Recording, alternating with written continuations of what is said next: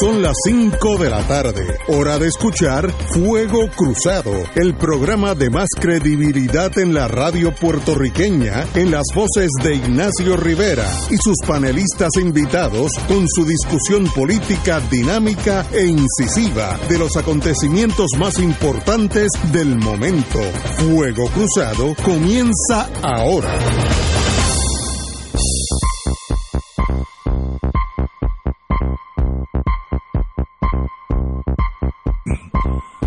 Boys and Girls de Fuego Cruzado, estamos aquí Romancing the Stone, un día precioso, bello, no hay queja de ser puertorriqueño y el que tenga quejas que hable conmigo, yo le puedo jalar la oreja como hacía la vieja mía cuando yo no quería estudiar. Así que estamos aquí, como siempre, todos los lunes eh, tenemos el doctor Cataraki a unos seis pies de mí, eh, muy buenas tardes, doctor. Buenas tardes, Ignacio, y buenas tardes a todos los radioescuchas y a los que y a Chiri si está por ahí. Este, Martín Fernando está Martín. por la vía telefónica. Martín, Sí, saludos Ah. Ignacio, saludos a- al, al profesor Catalá y al público Radio Escucha. y tenemos en la línea, como todos los lunes, al el, el doctor que más sabe de esta cosa, eh, que Cabanillas, Fernando Cabanillas, que de verdad esta semana, esta última semana, como hubiera dicho la vieja mía, el diablo está suelto y el diablo se llama el coronavirus. ¿Qué está pasando, doctor? Usted tiene todo el tiempo para explicar, para quitarme el miedo que yo tengo en este momento. Eche para adelante. Bueno, primero, saludos a todos. En segundo lugar, por favor no digas que yo soy el que más sé de esto porque me, va- me vas a meter en problemas. con, con la posible excepción de una científica que tiene University, Oxford University allá en Londres. En el rating, después de ella está usted. Así que, fíjate, mira cómo yo tiro eso hacia la...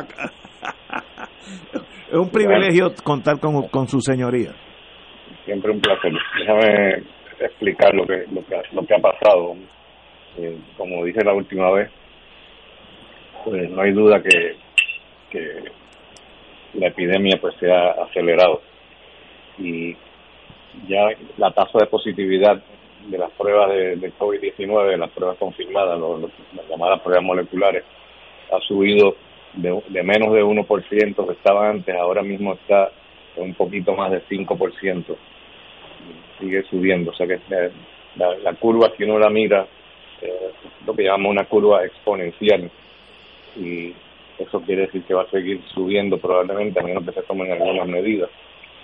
Pero lo interesante no es no es eso, no, porque eso lo esperábamos ya, que, iba a subir la, la positividad, la- el número de casos nuevos iba a subir al, al abrir este el país, ¿no? Y al abrir los comercios.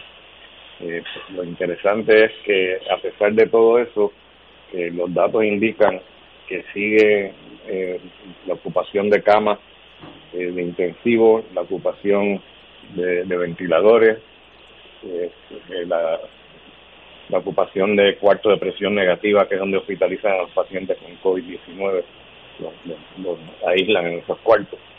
Todo eso se ha mantenido igual.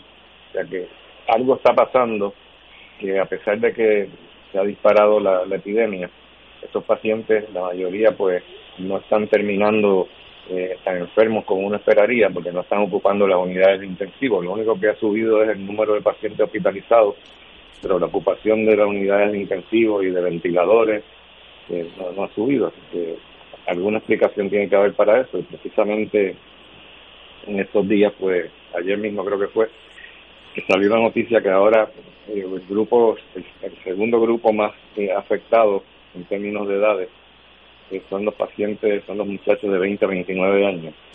Está bajando en edad. ¿A qué se debe eso? Pues antes era de 50 a 59 años, ahora pues están eh, acelerando, se está acelerando la, la epidemia en ese, en ese grupo de edad eh, joven. ¿A qué se debe? Pues no sé si se debe a que quizás fueron los que más salieron para el 4 de julio a las playas. Eh, no sé si se debe que también a que la- los bares eh, los han abierto. Eh, yo no he estado frecuentando los bares, pero conozco gente que han estado por por, por fuera y han mirado para adentro. Entre ellos yo, entre ellos yo. Yo de adentro para afuera. pero me dice Ignacio que no que muchos de esos bares las personas entran sin mascarilla. Es correcto. Y entonces, eh, pues obviamente eso, es un problema. Además, imagino que el que llega con mascarilla y se da dos tragos termina quitándose la mascarilla y, ya entonces empiezan a bajar la guardia. Eh, si se debe a eso, pues no sé, pero eh, hay, hay que investigar a qué se debe esa, ese resurgimiento de, casos en, en, ese grupo de edad. Entonces, para, eso me parece a mí que explicaría también por qué los, pacientes eh, no están abarrotando las unidades de intensivo ni tampoco los, ventiladores. Y es porque los, muchachos de esa edad cuando se enferman, pues usualmente se enferman, pero no, no, se, no, no, se, no se complican. Y muchos de ellos no terminan en el hospital tampoco. Eh, así que los que están terminando en el hospital son mayormente eh, pacientes eh, que no son de ese grupo de edad. ¿Qué quiere decir esto? Pues tienen para mí varias implicaciones. Número uno, yo creo que realmente no, no me parece que hay justificación para tomar medidas radicales en cuanto a cerrar este, los comercios de nuevo. no me parece que eso sea la solución. Yo creo que hay que hay que hacer un poquito más de investigación a ver qué es lo que está sucediendo en ese grupo de edad y si acaso pues también entonces tratar de, ser más fuertes con eh, tratando de, de implementar o implantar este, algunas medidas que, se supone que las estén tomando que es que las personas que están violando la ley que están entrando sin mascarilla eh, quizás multarlos o más fácil todavía que multarlos a ellos habría que multar un montón de gente a la misma vez la policía quizás no dé abasto, pero multar entonces al dueño del establecimiento que, que, los deja entrar sin mascarilla. Yo creo que una vez hagan eso, ya eso va a aguantar este, eh, va a frenar ese, ese problema, ¿no? Yo, eh, en el viejo San Juan, los que yo he visto sin mascarilla, en su gran mayoría, son norteamericanos, eh, los pocos turistas que hay. Ahí es donde yo veo gente que como que no están acostumbrados a mascarilla, que los puertorriqueños en su gran mayoría lo están haciendo. Pero sí, no, sí, definitivamente aquí hay una cultura de, protegerse, de usar mascarilla, que yo me di cuenta el otro día porque estaba en mi casa en Agua Buena, decía un colmadito de la esquina, y cuando me bajé se me olvidó ponerme la mascarilla, se me quedó en el carro, y cuando veo el loquito del pueblo, que, en todos los pueblos hay un loquito, pues este, este loquito es uno que que bien bien conocido allí en el área de Aguas Buenas. ¿Y qué fue lo que hizo? Me, señaló así, me dijo, mascarilla, mascarilla. así que hasta eso hemos llegado. pero si los, los turistas no, no, no, están respetando eso, y de hecho yo estuve participando de una reunión hoy eh, con, con el Departamento de Salud, donde estaba la gobernadora también, y la gobernadora dijo que, que iba ahora a exigir eh, que los turistas eh, que están en la calle tienen que usar mascarilla aún en la calle. Eh, en Estados Unidos la mitad de la gente no las usa en la calle y, y dentro de los establecimientos públicos mucha gente tampoco las usa. Ahora las tienen que usar porque ya que en algunos sitios pues han pasado las leyes que tienen que usarlas, pero aquí en Puerto Rico pues todo el mundo sale para afuera con mascarilla, pero los turistas en el condado casi todos andan sin mascarilla y en, el Río San Juan también, así que yo creo que eso probablemente va a cambiar si es verdad lo que dijo la gobernadora, que iba a exigirle ahora eh, que, multaran a los turistas que, andan por ahí sin mascarilla. Vamos a ver si es verdad que lo hace. Un amigo mío que vive en el condado dice que en el condado los que se ven sin mascarilla son norteamericanos. Así que en ese sentido los puertorriqueños tenemos mucho más disciplina de grupo que los Estados Unidos, por razones que yo desconozco, porque eh, no, no sé por qué allá no y nosotros casi 100%. Eh, bueno, ¿tú sabes por qué? Que primero que no usaba mascarilla. Ah, bueno, sí, el, super, el, superhombre. se la puso finalmente, porque parece que le dijeron que iba a perder las elecciones si no se ponía a usar mascarilla. Entonces decidió salir para afuera y ponerse una mascarilla. Entonces dijo, pues yo nunca estaba en contra de las mascarillas. Sí, sí, toma, porque ese hombre sí que es bravo. Ahora, cuando empezó esta cosa en marzo, yo me acuerdo que entonces era una persona desconocida, era una persona que no conoce el mundo entero, el doctor Fauci, eh, que un amigo mío que sabe de ese mundo dice que es un hombre iraní, pero obviamente iraní americano de seis o siete generaciones. Pero el doctor Fauci dijo... me, suena, italiano. No, pero dicen que ese es un nombre común en Irán, pero eso es prueba de referencia. Lo importante es que ese, ese doctor, que obviamente tiene una reputación a nivel mundial, dijo que teníamos que estar muy pendientes de no bajar la, de no bajar la guardia, la guardia porque podía venir un rebote de la y pues yo el primero que no le hizo caso fui yo para empezar. Pero veo que tenía razón. Hoy Florida es el epicentro de, del coronavirus del mundo entero donde hay más contagios una cosa fuera de control Texas California Arizona qué ha pasado en Estados Unidos que de momento eh, los estados donde empezó, Nueva York, eh, Massachusetts, etcétera, han más o menos controlado y en el sur está rampante esta enfermedad. Diga usted. Bueno, sabe que Miami es una, una de las conexiones eh, para Sudamérica. Prácticamente todo lo, el tráfico aéreo que viene de, Centro y Sudamérica que van para Estados Unidos tienen que parar en, Miami primero. Así que eso en parte lo explica, ¿no?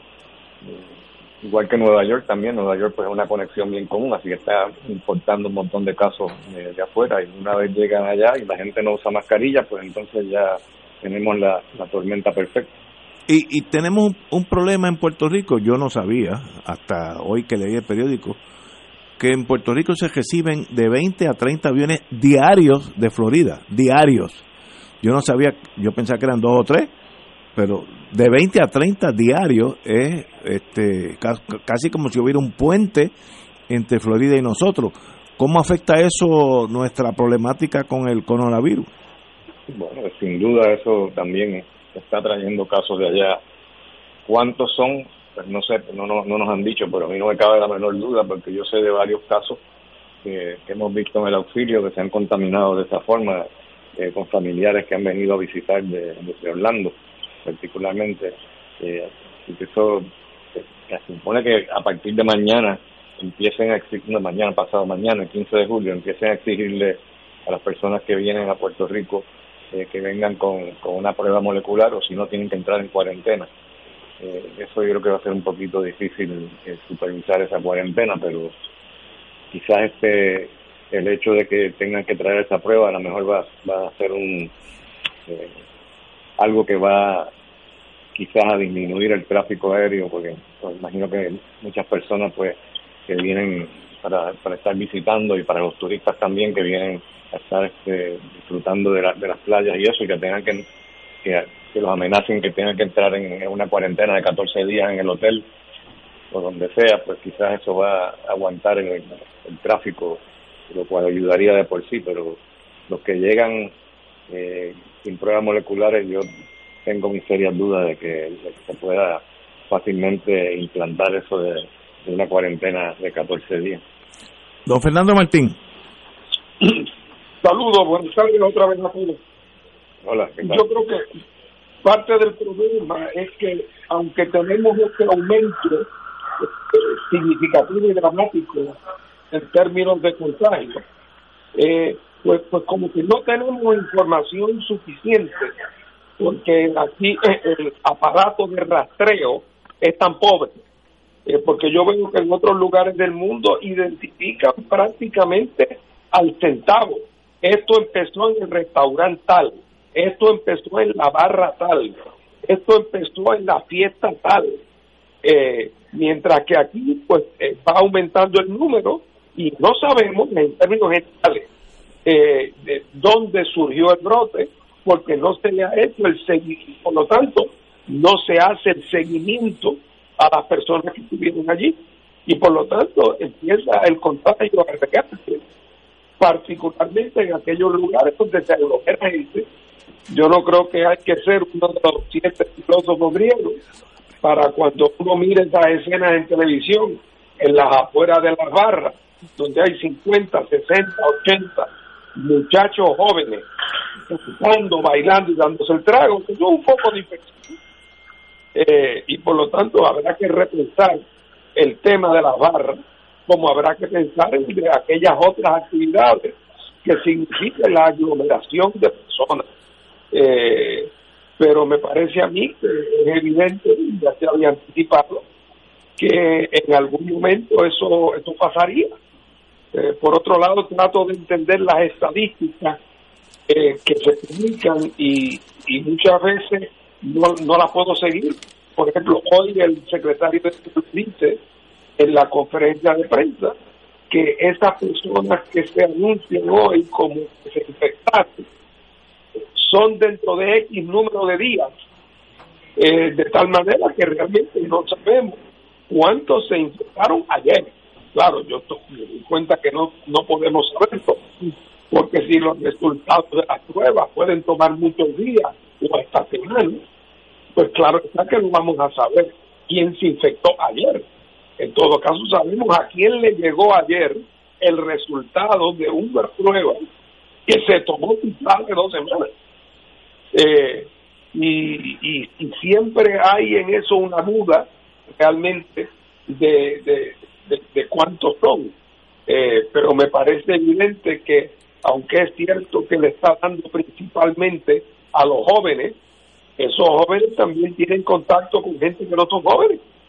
Eh, y por lo tanto su posibilidad de contagio a gente que está en, en posiciones más vulnerables eh, es muy alta. Eh, así que es una situación preocupante.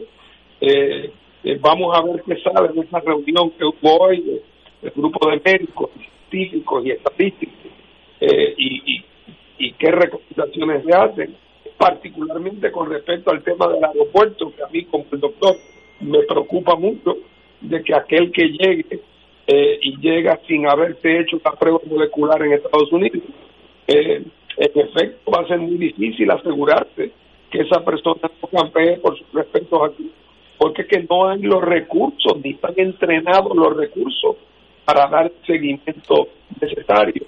Cuando estamos hablando de que a Puerto Rico llegan 10, 12, 13, 14 mil personas diarias Increíble. Eh, por avión. y muchos de ellos de sitios que son pocos dimensión. Eh, sí, no, eso, eh, eso es muy correcto. Eh, pero déjame matizar un poco lo que dijiste acerca del, rastreo.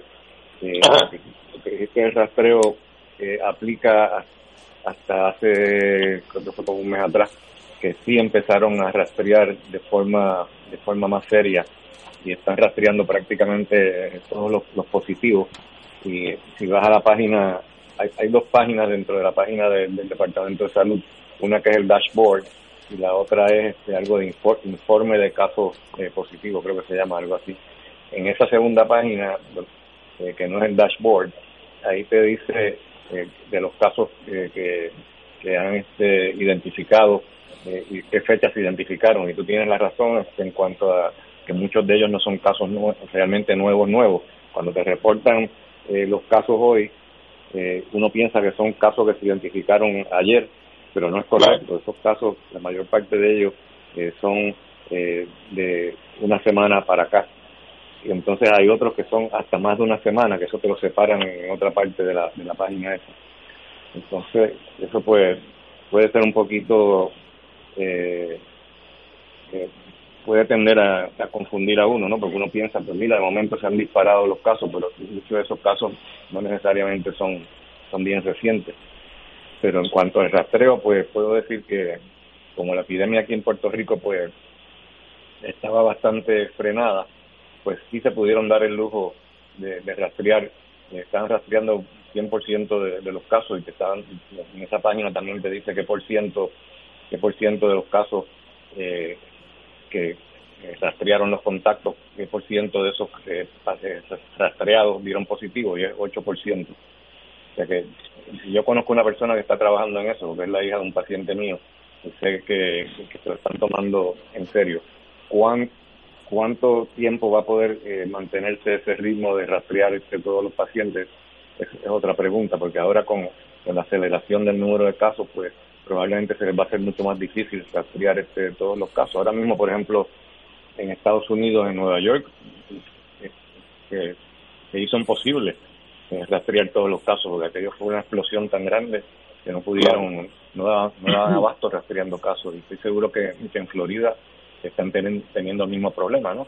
Así que eh, quizás este, si se puede, se puede seguir este, rastreando los casos y tratando de, de, mantener este de mantener esas personas en cuarentena eh, cuán fácil sea supervisar eso esos pacientes es otra cosa porque ellos supone que tengan un sistema para rastrear lo que no sé si es que usan, usan de alguna forma un mecanismo que se llama SARA que creo que usa el teléfono celular pero no estoy seguro exactamente cómo es que funciona porque en China lo usaban que tú sabías dónde estaba eh, cada cada persona que era positiva y si salía del, del área de, de, la, de, la casa enseguida mandaban a alguien a, buscarlo ¿no? en Estados Unidos ustedes que son abogados sabrán si eso se puede hacer o no yo no estoy seguro que, que, sea eh, legal hacer eso para tratar de rastrear a todas las personas que son positivas y, y, irlos a buscar si se salen del área no sé imagino que empezarán a alegar que están violando su, sus derechos civiles. Ustedes saben de cómo requeriría un andamiaje reglamentario y legal que ahora no existe, sin duda alguna. doctor Catalán. Fernando, buenas tardes. Saludos. Este, mira, yo veo aquí en los números de ayer, me imagino que tú tienes números más recientes, sobre todo si participaste en la reunión de hoy, pero veo que hay eh, 2.853 casos confirmados y 7.071 probables, que son 9.924. Y las muertes, naturalmente, son mayores que las de la semana pasada cuando hablamos, pero hay 167 muertes.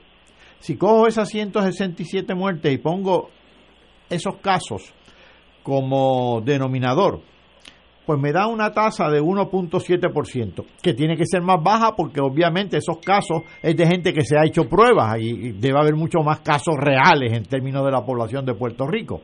Pero con esto lo que quiero significar es que me parece todavía eh, relativamente baja la, las muertes, que es un signo positivo. Claro, una muerte siempre es mucho, pero eh, ¿es, ¿es correcta mi apreciación?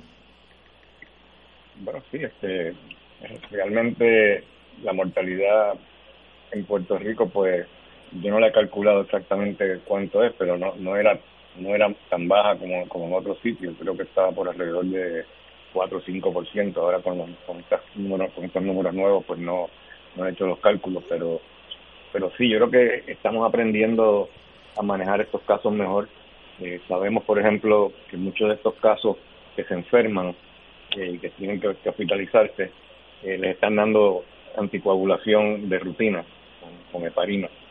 Y la razón para eso es porque se demostró que en las autopsias de pacientes que morían de COVID-19 en China y en Italia, especialmente en Italia, eh, se encontró que muchos de ellos cuando morían estaban eh, llenos de, embolias, de, trombos, de, coágulos por todos lados. Muchos estaban muriendo de, coágulos que se le iban al pulmón, lo que llamamos embolias pulmonares. Otros tenían hasta, hasta muerte eh, por, por derrame cerebral porque se obstruían las arterias del cerebro con, los coágulos. Así que ya, ya de rutina todos los pacientes en el auxilio mutuo que se hospitalizan con un diagnóstico de COVID-19, lo primero que hace el internista es que le empieza la anticoagulación. Y además de eso, pues ahora sabemos también eh, que los pacientes que están eh, bastante enfermos, pues el uso de, esteroides, de, de cortisona, eh, se está se está utilizando de rutina y eso también disminuye la mortalidad. Así que la, la mortalidad que tenemos ahora comparada con la que teníamos antes no la, no la he analizado pero estoy seguro que es bastante menor. Eh, yo no, no recuerdo el último paciente bueno sí recuerdo el último paciente que murió en el auxilio mutuo que fue una pacientita de 27 años que murió precisamente con una muerte cerebral parece que cuando la, cuando se diagnosticó, pues, a pesar de que se le dio todo plasma y de todo, pues, eh, la paciente murió, pero ese es el último caso que yo recuerdo que, haya muerto en el auxilio. Sin embargo, antes me recuerdo que morían, morían con más frecuencia. Así que yo creo que estamos, estamos aprendiendo a manejar estos casos y quizás por eso la mortalidad ha bajado también. Oye, Cabanillas, y antes de hacerle una recomendación que le voy a hacer aquí a Ignacio, eh, quiero saber tu opinión. Lo de las barras, no me las toques, no, me toques las barras. Leí que en el periódico que aquí en Puerto Rico no se han informado contagios en la población penal. La, la, la, recomendación que le iba a hacer Ignacio era que en lugar de ser abogado defensor se convirtiera en cliente. Pero eso de que en la población penal no hay, no hay, no, se han informado contagios, este, ¿qué, qué, qué ilustra? yo no, sé cómo, cómo explicar eso. ¿Será el, el aislamiento? Bueno, sí, pero sabemos que, que, en, las instituciones penales también aceptan visitas. No sé si las, si las habrán prohibido últimamente. Ah, buen punto. Pero eh. cualquier persona que venga de afuera puede contaminar, pero no, estoy seguro si habrán prohibido las visitas y a lo mejor por eso... No deja de ser un aspecto interesante. Eh, Interesantísimo. Doctor, en, en otras palabras, el bottom line es que el auxilio mutuo, donde usted es el jefe de una de las divisiones, eh, no hay una crisis en torno a camas disponibles o respiradores, etcétera. No, no, no hay, no hay tal crisis. Sí hay un aumento en el número de pacientes, eso, no hay duda, estamos viendo, estamos viendo más pacientes. Eh, lo digo porque con el protocolo que yo tengo, pues estaba moviéndose lentamente y en los últimos días, eh, de momento, pues están entrando eh, dos y tres pacientes en un día el protocolo. Tengo... Antes pasaba a veces una semana y no entraba ninguno. Así que sí, está, está moviendo la cosa, pero no, no al nivel de, crisis. De crisis. En, el, en su artículo del domingo indicó que algo que la ciencia sabrá con más detalle dentro del futuro inmediato, que aquellos pacientes que usted tiene de cáncer como que combatían mejor el coronavirus, algo por el estilo. Eh, bueno, corríjame porque se, complican menos y, hasta se mueren, en algunos casos se mueren menos. Eso fue una, la columna que yo escribí acerca de tres artículos que salieron en la, en la prensa científica recientemente, especialmente uno de, de Memorial Sloan Kettering, que es el, hospital principal de cáncer de Nueva York, uno de los principales en el mundo entero. Ellos analizaron su experiencia y lo que encontraron fue muy interesante, que lo que determina la mortalidad era mayormente la edad del paciente. Claro que si miramos los pacientes con cáncer y chequeamos a ver el porciento que mueren comparado con la población general, pues es mayor eh, eh, el número de pacientes que mueren eh, de COVID-19 que tienen cáncer. pero esa comparación no es justa porque tenemos que mirar la edad. Los pacientes con cáncer usualmente son mayores que la población general y entonces lo que hicieron ellos fue que eh, dividieron los pacientes de acuerdo a los grupos de edad y encontraron eh, que los pacientes de menos de 75 años eh, con cáncer, la mortalidad no era peor, era prácticamente idéntica a los, a los otros pacientes que no tenían cáncer. entonces, pero entonces cuando miraron los pacientes sobre 75 años, encontraron que los que tenían cáncer eh, con, tenían sobre 75 años tenían una mortalidad menor que la población general sobre 75 años. En otras palabras, eh, el mm. cáncer de alguna forma parece que lo estaba eh, protegiendo. Y también en otros dos estudios pues encontraron eh, algo similar y en uno de ellos es interesante porque encontraron que los pacientes que tenían los glóbulos blancos bajos tendían a sobrevivir más que los que no tenían los glóbulos blancos bajos. Los glóbulos blancos bajos ocurren usualmente eh, porque se les da quimioterapia a esos pacientes y eso les, baja los glóbulos blancos. ¿Y qué importancia tiene eso? Pues eh, los glóbulos blancos pues son parte del sistema inmune. Si tú tienes glóbulos blancos bajos, pues no, no puedes montar una, una reacción inflamatoria eh, como la montaría cualquier otra persona y sabemos ya, como yo he dicho anteriormente, que lo que está matando a estos pacientes realmente no es el virus como tal, es la reacción inflamatoria que, el cuerpo desarrolla en contra del virus. Entonces esa inflamación eh, que incluye los pulmones, pues eso es lo que, lo que te mata. Así que si tú estás suprimido inmunológicamente por la quimioterapia, pues uno pensaría eh, que, van, que van a sobrevivir menos, pero es lo contrario, están sobreviviendo más eh, pacientes que están inmunosuprimidos y es lógico porque sabemos que, que la cortisona, que es lo que estamos usando ahora para suprimir el sistema inmune cuando tienen esa inflamación, la, la cortisona lo que hace es que suprime la inflamación y suprime el sistema inmune. Eso mismo es lo que la quimioterapia hace también. Así que no es tan ilógico. Eso pues eh, a mí me tranquiliza porque yo siempre he estado preocupado qué me pasaría un paciente mío si le da, le da COVID-19. De hecho, el primer paciente eh, diagnosticado en Puerto Rico, que lo diagnostiqué yo eh, por ahí por marzo, es un paciente mío con cáncer eh, que antes de, que tuviéramos el protocolo actual, pues se enfermó y el pobre hombre estuvo como cuatro semanas y eventualmente murió.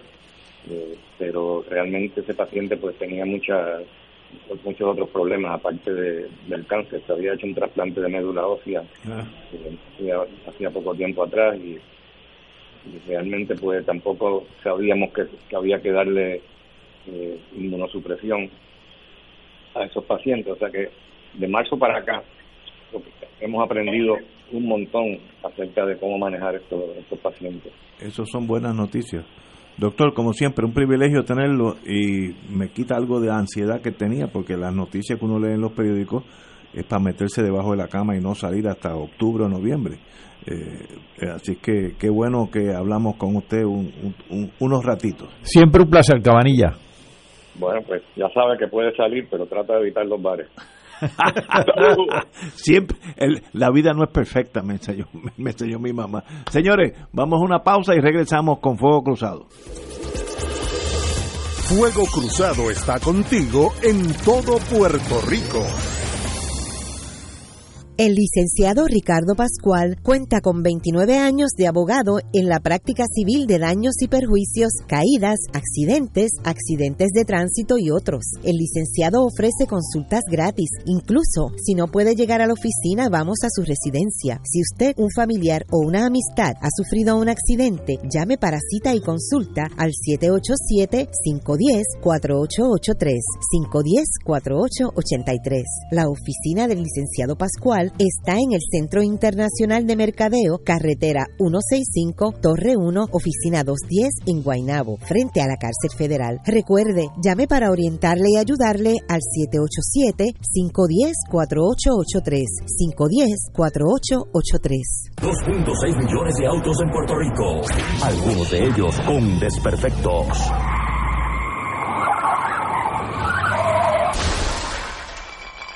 Autocontrol.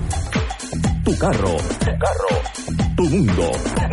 Lunes a viernes a las 11 de la mañana por Radio Paz 810 AM en Oro 92.5 FM, Radio Paz 810 y el Canal 13, estamos trabajando a tono con la emergencia que en estos momentos está viviendo Puerto Rico. Estamos ofreciendo nuestros servicios al máximo con el personal disponible según nos permitan las circunstancias. Si tiene un mensaje para ofrecer a sus asociados, clientes o personal, solo tiene que llamar al 787-349-7949, 787-552-0825 y nuestros empleados le comunican al personal de ventas para atender su necesidad. A nuestros clientes estén en comunicación con su ejecutivo o ejecutiva de ventas que continúan ofreciendo sus servicios como de costumbre. Recuerden los teléfonos 787-349-7949 y 787-552-0825. Y ahora continúa Fuego Cruzado. Regresamos, amigos y amigas de Fuego Cruzado. Tenemos con nosotros el amigo don Víctor Rosario de Health Quality Systems. Muy buenas tardes, Víctor. Muy buenas tardes a ustedes y a todos los radioyentes que nos están honrando con sus oídos en este momento. Me va, nos vamos a hablar ahora unos minutos del sistema osmosis inversa. ¿Qué es eso en español para yo entender? Pues básicamente la condición del agua está altamente crítica con este problema de sedimentación, están echando unos niveles de cloro, de cloro desastrosos, 5, 6, 7 veces por encima de lo que sería una piscina pública. Esto va a redundar en casos de cáncer, eh, daños al hígado, daño al riñón, daño al sistema nervioso central, problemas del corazón, en fin, las principales causas de muerte que estamos viendo ahora mismo, como lo es el cáncer, como son los problemas del corazón, como es eh, los derrames cerebrales, eh, problemas también el Alzheimer, hígado de riñón, que son los órganos que, más se están trasplantando. De hecho, te digo que el problema número uno que tiene Puerto Rico ahora mismo es el agua. No todo el mundo va a estar infectado con el COVID, pero todo el mundo bebe agua. La condición del agua es que todos los parámetros están en violación. El plomo, que una vez entra al cuerpo jamás se expulsa. Tenemos también los trialometanos, que son los compuestos organoclorados que vienen del cloro, que eso es lo que está dando las enfermedades antes mencionadas. Tenemos también eh, bacterias fecales, porque lo más que contamina el agua son las mismas descargas sanitarias. O sea, el agua que baja por los inodoros, lavamanos, fregaderos, bañeras, hospitales, funerarias, clínicas de aborto Todo eso se está lanzando al agua que más tarde va a recibir el país. Y la alta turbidez, eh, inclusive el polvo del Sahara que ha caído encima de los lagos. O sea, está eh, eh, en 35 años que yo llevo estudiando los cuerpos de agua, nunca había visto una situación tan desastrosa como la que está recibiendo actualmente el país y estamos envueltos con el coronavirus, pero quiero entender que la forma más fácil y efectiva de envenenar a un pueblo es con el agua. Y el agua está altamente venenosa y sucia. ¿Son los filtros de agua o agua de botella una solución efectiva? No, el filtro lo que hace es que acumula, el filtro es sellado, ¿por dónde va a botar el sucio? Entonces, si usted pasa el agua que viene sucia por un ambiente que está asqueroso y sucio, en su interior la calidad no mejora, lo que hace es que empeora. Puerto Rico pues está comprando agua de botella, aquí se venden 4 millones de dólares en agua de botella diariamente, y el agua de botella puede ser buena, pero el plástico que tiene es venenoso tanto el galón, ¿verdad? Que es el HDPE, como el PET, que es la botellita, y el más que contamina es el botellón azul, ¿verdad? Que esa es la base del policarbonato. Todos dan cáncer, dan problemas del corazón, dan diabetes tipo 2, eh, dan problemas, ¿verdad? Este, sobre todo en los niños, que son los cuerpos en crecimiento. O sea, las mismas enfermedades que usted le está huyendo al agua, de la pluma lo causa el plástico de la botella, aunque la botella, o sea, aunque el agua sea pura. Cocinar o hervir el agua. En mis tiempos, cuando yo era chiquito en la Junta, se hacía eso, se hervía el agua.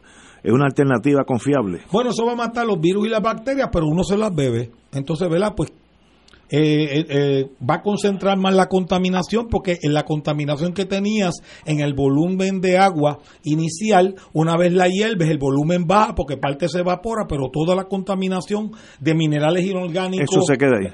el plomo, bacterias muertas, todo eso, eso uno se lo toma y realmente eh, el cloro se le mete a los alimentos, los envenena y destruye todo el valor nutritivo. O sea, si la persona va a resolver el problema con agua de botella, tiene hasta que lavarse la boca con el agua de botella porque el agua está altamente contaminada, el agua pura, o sea, digo, el agua de, la AAA y el agua del inodoro es la misma. Y quien en su sano juicio se lavaría la boca con el agua del inodoro, enjuagaría, enjuagaría un vaso, un plato, un cubierto, ¿verdad que sí? O cocinaría con el agua del inodoro. ¿Qué solución tenemos? Pues la única solución confiable es un sistema de osmosis inversa y entre ellos usted tiene que coger el mejor sistema que hay en el mundo. Eso se llama el Hake H6000. Es una compañía, para que tengan una idea, que lleva 60 años en el mercado internacional en más de 50 países. Es un equipo que tiene el sello de oro del Water Quality Association. Es un producto, o sea, la compañía tiene una acreditación del Better Business Bureau de AMAS, o sea, que es una compañía libre de deuda, que no tiene una sola querella que no haya sido resuelta a favor del cliente.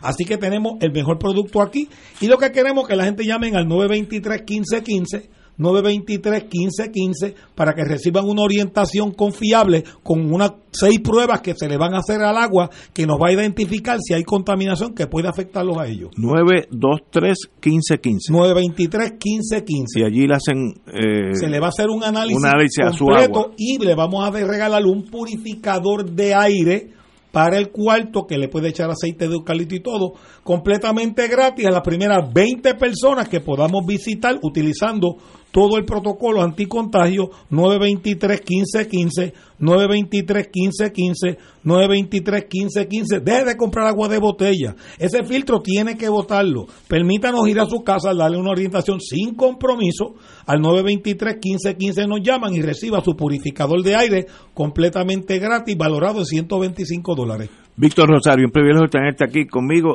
Este tema del agua es bien importante, así que sabes que Fuego Cruzado está a tus órdenes. muchas gracias Muchas Dios gracias. bendiga. Señores, tenemos que ir una pausa y regresamos con Fuego Cruzado. Fuego Cruzado está contigo en todo Puerto Rico.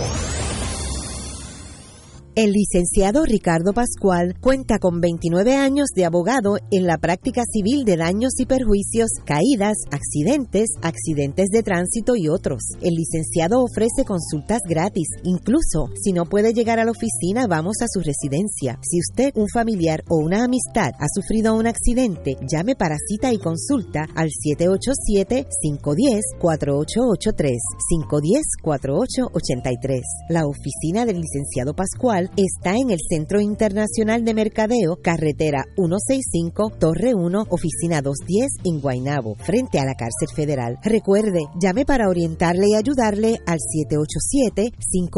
787-510-4883. 510-4883. Radio Paz te ofrece el mejor motivo para levantarte temprano y disfrutar el comienzo de un nuevo día de lunes a viernes con Enrique Liboy y Radio Paz en la mañana. La dosis perfecta de noticias, deportes y éxitos musicales de todos los tiempos, humor y curiosidades, calendario de actividades y tus peticiones musicales por el 787-300-4982. Conéctate con el 810 AM de lunes a viernes con Enrique Liboy y Radio Paz en la mañana. En Radio Paz 810 AM agradecemos las contribuciones de nuestros oyentes recibidas a través de ATH Móvil durante esta larga cuarentena, que nos ha permitido mantenernos en el aire a pesar de la difícil situación económica que nos ha golpeado duramente. Permanecemos a flote, pero cada vez es más cuesta arriba la misión de seguir operando este ministerio radial al servicio de nuestros hermanos en la fe y nuestra iglesia. Ahora más que nunca necesitamos de tu solidaridad. Entrando a la aplicación ATH móvil de la siguiente manera. Paso número uno, marca Pay Business. Paso 2, busca Radio Paz 810. Número 3, escribe la cantidad del donativo. Y número 4, presiona enviar. Muchas gracias por tu ayuda y mil bendiciones ahora y siempre.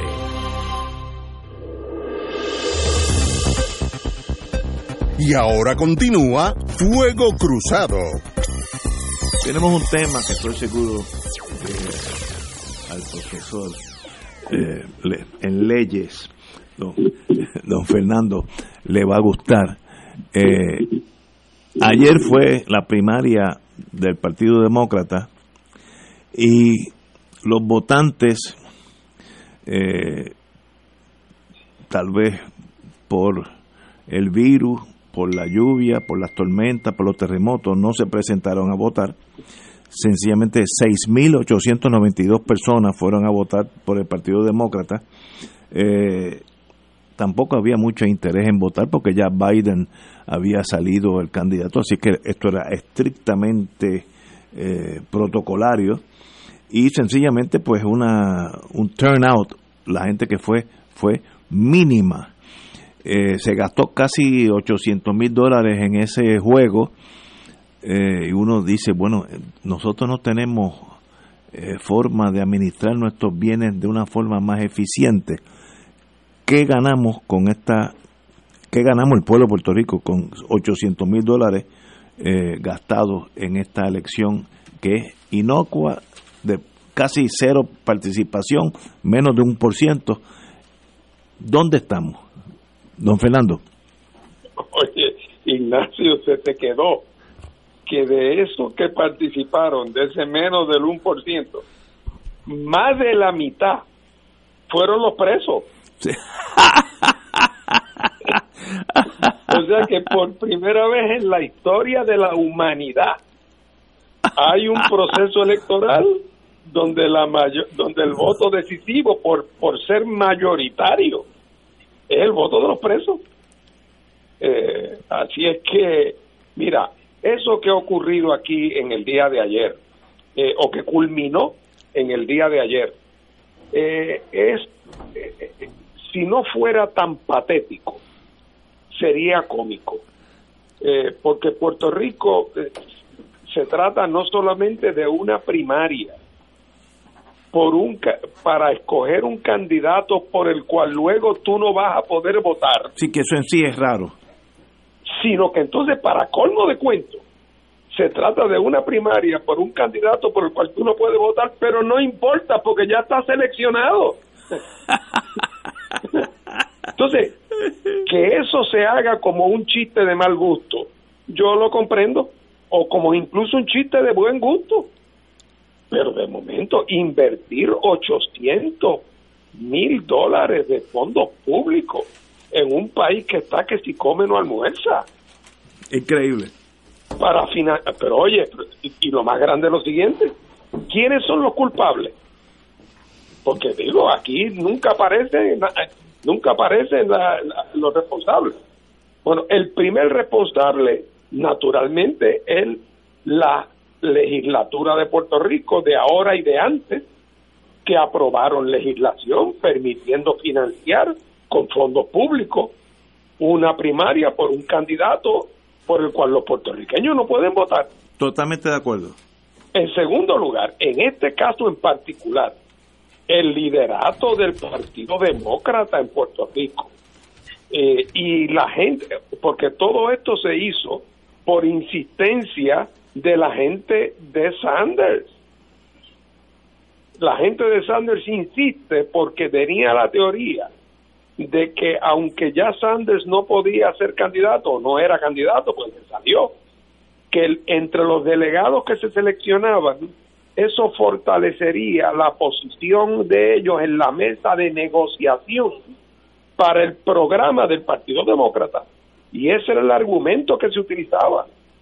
Salvo que ayer me enteré que lo referente al programa se negoció ya hace dos semanas en Estados Unidos. O sea que para colmo de tampoco ni siquiera con ese argumento. Y me parece a mí contra la alcaldesa de San Juan no es la codirectora de la campaña del Sánchez que, que ella no tenía suficiente pala para decirle a esa gente que no hicieran al pueblo de Puerto Rico gastar 800 mil dólares en esta farsa, en esta pantomima, en este mamarracho. Así es que francamente eh, uno, uno, uno se queda bobo, eh, se queda bobo. Ya te digo, si no fuera porque es patético, eh, sería para echarte a reír y uno lo cuenta en cualquier parte del mundo, en cualquiera de los continentes y la gente no se lo uno. La verdad, Ignacio. No, no, no, esto No hay, no hay adjetivos para describir esto y ya Fernando se ocupó de agotarlos. Pero fíjate, de los seis mil y pico de votos que, que de, de, personas que participaron en esas primarias o llamadas primarias, como muy bien dijo Fernando, el 50% eran confinados, es decir... Eh, Increíble. Población penal, pero vamos a precisarlo, mira, de esos seis mil y pico, 3.258 eran electores libres. Y 3.377, es decir, un poco más del 50%, eran confinados. Y déjame decirte una cosa, de esos que son que pertenecen a la población que está en libertad, muchos de ellos podrían estar por hacer fila para ingresar al presidio porque bastante corrupción que ha habido en este país. Ahora, para, para el futuro, para que la gente allá vaya siendo en, embocadura, va a haber una gran, un gran confrontamiento aquí en el Partido Demócrata porque van a aspirar a la presidencia eh, Charlie Rodríguez, que revalidaría, y Rafael Tatito Hernández del Partido Popular, que está aspirando. Así que eso le va a poner los nervios de punta a cualquiera. Realmente esto es tan y tan irrisorio que solamente no debe ser objeto de análisis aquí debe ser objeto de un libreto para una de esas comedias de televisión. Y dicho sea de paso, para una de esas comedias bastante baratas, no una comedia buena. bueno, seguimos con las cosas casi inconcebibles. Eh, el presidente de los Estados Unidos, Donald Trump, preguntó si Estados Unidos puede vender a Puerto Rico. Esto es post María, como abogado que soy, quitando las emociones, sí la puede vender, sí la puede regalar, todo lo que el Congreso disponga en torno a sus, a sus territorios es legal en el sistema norteamericano. Pero eso es irrelevante, la constitución está ahí hace unos cuantos siglos. Lo importante es, esa es la visión de Donald Trump en torno a Puerto Rico, estoy seguro que si fuéramos descendientes noruegos no hubiera pensado eso, pero como somos mexicanos, entre comillas, porque él piensa que somos la misma cosa y tal vez lo seamos, pues somos eh, dispensables. Eso cae en el Partido Nuevo Progresista, en el movimiento estadista, como una de hidrógeno, y entonces pues la señora comisionada de residente dijo, Puerto Rico se opondría a la venta.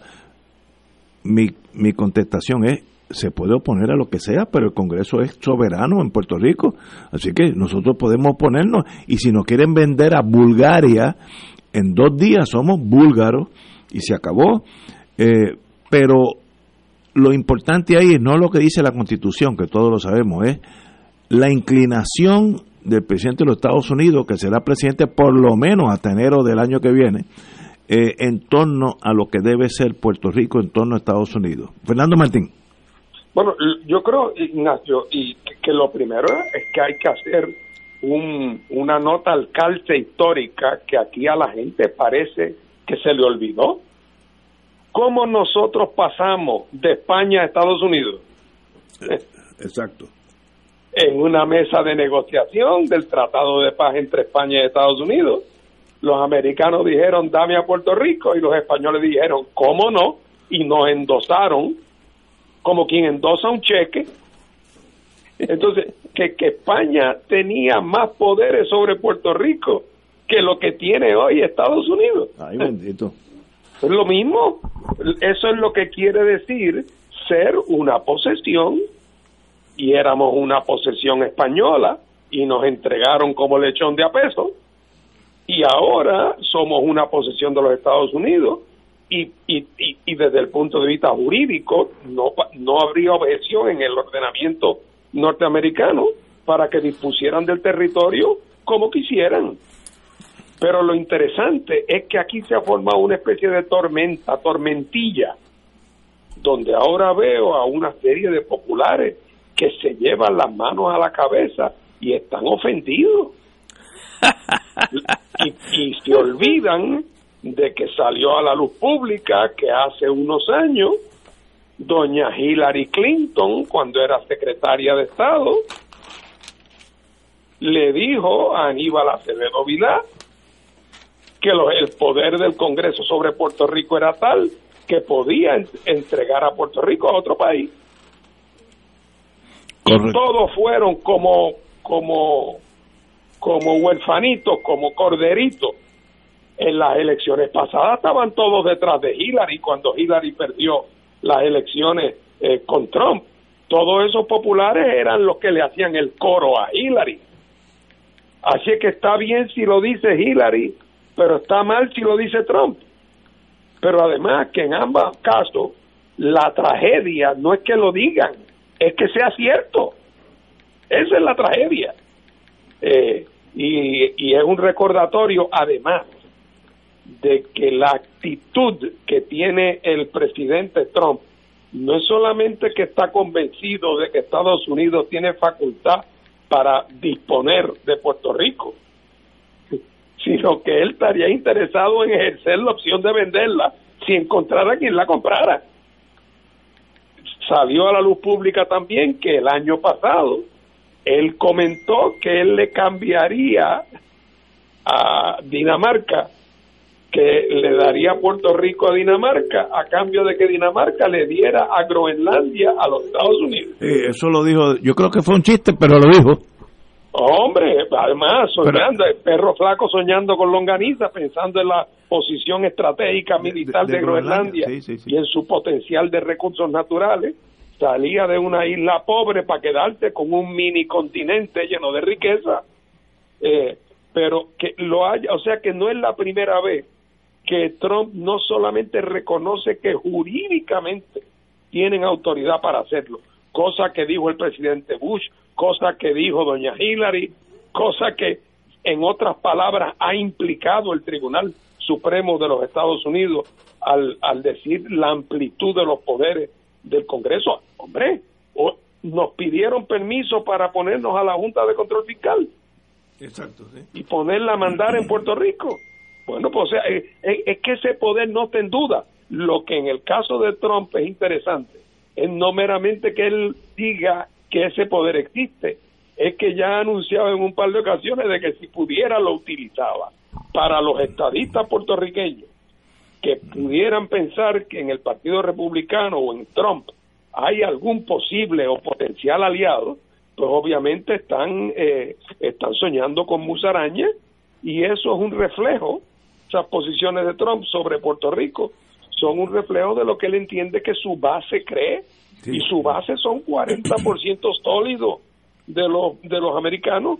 Y él sabe que cuando él dice eso podrá Juan Pérez en Puerto Rico sentirse ofendido o molesto pero que en Estados Unidos esa base del de 40% lo que dice ojalá y pudiéramos vender a Puerto Rico y su gente para que se vuelvan a reencontrar allá con sus amigos caribeños y latinoamericanos. Así es que desde el punto de vista de la actitud del el gobierno de los Estados Unidos, en este caso personificado por su presidente, con respecto al futuro de la relación Puerto Rico con Estados Unidos, es otra de esas noticias que debería hacer que un estadista puertorriqueño razonable y sensato haga una revaluación profunda de sus convicciones políticas. Doctor. La verdad es que esto luce increíble, pero lo que luce increíble es la, la indiferencia muchas veces de los puertorriqueños o la sorpresa ante esto. Como dijo eh, muy bien Fernando, en el 2005, el presidente Bush, no el presidente Bush, más oficial todavía, aparece escrito en el informe del Comité de Trabajo sobre Puerto Rico de Casablanca en el 2005. ¿Qué pueden hacer? ¿Cuáles son las opciones para Puerto Rico? Y señalan así. Bueno, una es la admisión como Estado, otra es la independencia, o, otra es cederle el territorio a otro país, a otra nación. Se les quedó en el tintero hundirnos en el Caribe, ¿no? Pero a ese extremo llegaron. Adviértase que esto es tan increíble que luce ridículo, tan ridículo como las primarias demócratas y republicanas que puedan hacer en Puerto Rico, como las que estábamos comentando de los demócratas hace unos minutos. Este, en las colonias, la política y las relaciones entre el imperio y la colonia se tornan eh, poco menos que caricaturescas y suele surgir a superficie a cada rato estas cosas que son tan, tan increíbles, pero que describen realmente la realidad política que estamos confrontando. Recuerden que las caricaturas lo que hacen es exagerar los rasgos de las personas. Pues esto que el uso caricaturesco es realmente está representando los verdaderos rasgos de la relación política entre Puerto Rico y Estados Unidos. Rasgo que hace rato hemos debido superar, pero que tanto eh, el, grueso de los electores se empeñan en no superarlo. Señores, son las seis de la tarde, tenemos que ir a una pausa y regresamos con Fuego Cruzado. Fuego Cruzado está contigo en todo Puerto Rico.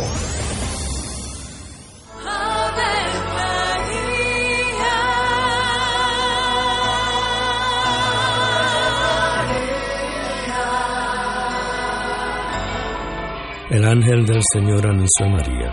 Y ella concibió por obra del Espíritu Santo. Dios te salve María, llena eres de gracia, el Señor es contigo. Bendita tú eres entre todas las mujeres, y bendito es el fruto de tu vientre Jesús. Santa María, Madre de Dios, ruega por nosotros pecadores, ahora y en la hora de nuestra muerte. Amén. He aquí la esclava del Señor. Hágase en mí según tu palabra. Dios te salve María, llena eres de gracia, el Señor es contigo. Bendita tú eres entre todas las mujeres y bendito es el fruto de tu vientre Jesús. Santa María, Madre de Dios, ruega por nosotros pecadores, ahora y en la hora de nuestra muerte. Amén. Y el Verbo se hizo carne. Y habitó entre nosotros. Dios te salve María, llena eres de gracia, el Señor es contigo. Bendita tú eres entre todas las mujeres, y bendito es el fruto de tu vientre Jesús. Santa María, Madre de Dios, ruega por nosotros Ruega por nosotros, Santa Madre de Dios. Para que seamos dignos de alcanzar las promesas de nuestro Señor Jesucristo. Oremos. Derrama, Señor, tu gracia sobre nosotros, que por el anuncio del ángel hemos conocido la encarnación de tu Hijo, para que lleguemos por su pasión y su cruz a la gloria de la resurrección, por Jesucristo nuestro Señor. Amén. Gloria al Padre, al Hijo y al Espíritu Santo. Como era en un principio, ahora y siempre, por los siglos de los siglos. Amén.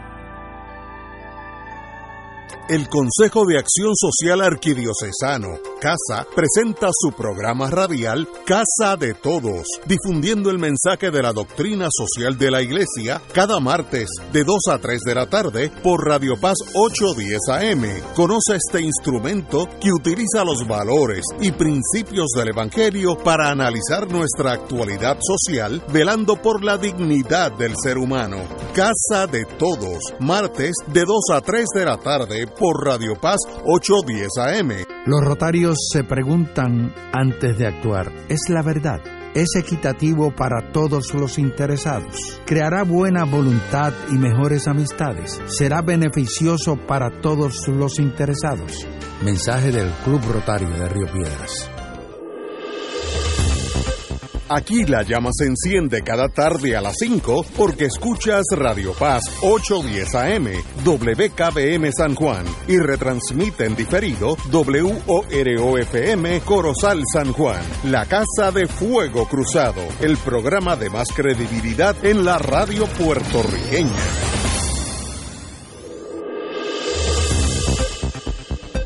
Y ahora continúa Fuego Cruzado.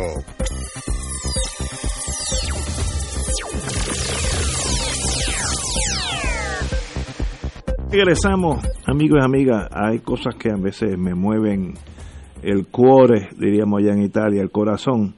Y este en el sentido negativo. Hoy he recibido dos noticias que me, alteran mi paz. Y es que las empresas de alimentos Goya eh, endosan a Donald Trump, el, el nuevo jefe, eh, Robert Unanue, nieto de los fundadores, conocía a Don Frank, y él nunca hubiera dicho eso. Y este señor habló el jueves en un evento en la Casa Blanca para apoyar la iniciativa de Trump de crear una comisión para el progreso económico y educativo de los hispanos. Major mistake de este señor Robert Unanue, el nieto. Un negocio de ese calibre y de esa magnitud en, los Estados Unidos, mucho más que en Puerto Rico. Eh, ellos eh, están orientados al, mercado latinoamericano dentro de Estados Unidos, debe ser neutral. Un negocio, igual que si usted tiene una línea aérea, no, no puede abanderarse con los demócratas a los republicanos porque pierde la otra mitad. Y yo quiero decir que yo siempre eh, he favorecido los productos Goya, pero cada, cada vez que voy al supermercado ahora voy a tener un momento de vacilación si debo continuar o no porque si alguien ha sido antilatino en los Estados Unidos es este señor Donald Trump y un latino apoyándolo para mí es doble eh, traición. Y lo mismo digo de la cerveza medalla, acaba de emitir un anuncio que la Casa Blanca en Washington va a ser suplida con la cerveza medalla hasta fin de año en la cantidad que ellos determinen. Esto es políticamente jugando. El, pedido fue hecho por Trump una vez se enteró que la compañía Medalla, que es la India, indicó que le gusta la política comercial de Trump y que ha sido un gran presidente, especialmente con los hispanos. También saco a la medalla de mi mundo pequeño, porque eso no es cierto. Este no ha sido un gran presidente para los hispanos. Y esa muralla, ¿para quién es? Para los noruegos. Eh, sencillamente hay que tener cierta valentía o neutralidad. Si usted produce cerveza, lo de usted es vender cerveza, no es, no es ser pro-Trump o anti-Trump, lo que sea. Así que son dos noticias donde veo que el ser humano tiene un precio y aquí los dos, por aquello de tener el visto bueno de Trump, por ahora, porque eso se va mañana, eh, han metido a sus respectivas compañías en camisas de once varas. Fernando Martín. Bueno, mira, yo, yo pienso que como pasa muchas veces en la vida, el talón de Aquiles es la arrogancia. Eh, quizás este señor de la Goya eh, y los responsables de la cerveza medalla eh, parten de la premisa de que su posición en el mercado es tan fuerte eh, y que su producto es tan único y tan particular y tan insustituible y tan, tan extraordinario que pueden darse el lujo de, en efecto, eh, endosar, abrazar a aquellas personas que maltratan a sus clientes. Eh, y se van a llevar la sorpresa de darse cuenta que cada vez que yo voy al supermercado eh, y si quiero comprar la bichuela hay 20 marcas. Exacto. Y si quiero comprar el, el salsa de tomate hay 20 marcas. Y si quiero comprar adobo hay cuatro marcas. Eh, y entonces esa gente se va a dar cuenta. Yo no sé si es que ya se han distanciado tanto de sus raíces latinas, perdieron todos, o sea, para lo único que le interesan los latinos es para tenerlos de clientes, pero no hay el más mínimo vínculo de solidaridad, de empatía, de afecto, de, de- además en un caso donde no está en duda que las actitudes de Trump son actitudes de desprecio hacia los latinoamericanos. Así es que me parece a mí que estas son personas o instituciones que han perdido su rumbo eh, y pagarán un precio por eso. Estoy de acuerdo contigo y para mí, cuando yo, como dije, y estoy, estoy tratando de ser fino y no emocional, cuando esté en el supermercado y mire Goya, voy a mirar para los lados a ver si hay otra marca eh, con los mismos productos, porque yo no tengo que comprar Goya. Es, ese, ese es el, lo malo de tomar posiciones dramáticamente políticas en un negocio que es de alimentos, que no, no debería meterse con esto. Y lo mismo para las medallas, estoy diciendo exactamente lo mismo. Catalá. Yo soy consumidor de productos Goya y también soy consumidor de la cerveza india y de otras marcas también, este Ignacio. Tenemos entendido, sí, Pero- yo lo conozco a usted. Ahora cuando vaya al supermercado y me enfrente al, al, al anaquel, pues tendré, para comprarlos, tendré que pensar sobre todo en el caso de la India, en los trabajadores puertorriqueños en la cervecería india, que son los que realmente producen el valor de esa cerveza. Los que se lucran son los dueños. Dueños que están cometiendo, como estaban señalando ustedes, un gravísimo error producto de la enorme enajenación que tienen y de los intereses mal calculados, creo yo. Unos intereses muy eh, pequeños. Así que tendré que pensar en los trabajadores de uno y otra empresa, eh, que son los que realmente generan el valor de esos productos para poder consumirlos. Estoy totalmente de acuerdo. Yo, si puedo comprar otro producto hasta que cambie el ambiente, lo hago. Porque si alguien es antilatino abiertamente, porque yo no sé si los Kennedy, Nixon, etcétera, etcétera, Reagan lo eran, pero nunca dijeron nada fuera del lugar.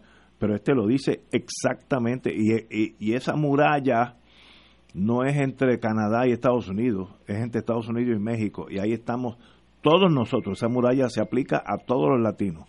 Así que un error de como y tal vez sea el despegue ya de esas tercera, cuarta generaciones de, de sus raíces latinas, ya son pues tal vez más anglosajones que Trump eh, en ese sentido. Bueno, pero continuamos. Eh, el, el caso de Pablo Casella eh, sigue en apelación. Eh, como ya se ordenó un nuevo juicio, habrá un nuevo juicio.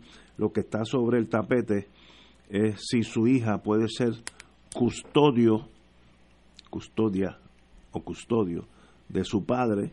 Eh, el, el, el Tribunal de Apelaciones ordenó a primera instancia a que hay una vista a ver si esta señora, eh, María Casellas Paredes, cualifica o no cualifica. Mire, yo en ese caso le daría la ventaja a todas las cosas iguales, a menos que salga algún monstruo por un lado. No hay problema, hay que jugar las, las reglas del juego legalmente en lo criminal con las reglas del juego. Este señor se ordenó un nuevo juicio porque el juicio no fue por un veredicto una, eh, unánime, 11 a 1 en vez de 12 a 0 como debió haber sido. Por tanto, mientras no sea convicto nuevamente, si es que es convicto, pues tiene derecho a estar en la libre comunidad. Y yo creo que su hija, que ya es mayor de edad, tiene la capacidad, la conozco, eh, no cer- cercanamente, pero sé quién es, tiene la capacidad de ser custodio de su padre, etcétera, etcétera. Y se le pueden poner los límites, el grillete, todas esas cosas que hacen los tribunales en los casos comunes. El problema que tiene este caso que como es tan y tan explosivo, pues el sistema a veces es injusto con este Casella. Si esto fuera Juan Pérez, ya estaría en su casa hasta que venga el nuevo juicio. Y si sale culpable, bien, y si no, también. Ese es el sistema jurídico. Pero un caso difícil de analizarlo porque hay muchas pasiones a favor y en contra. Don Fernando Martín. Pues mira, Ignacio, yo en primer lugar, yo, yo soy eh, relativamente ignorante sobre el derecho penal, eh, cosa de la cual tú has tenido mucha experiencia y yo ninguna.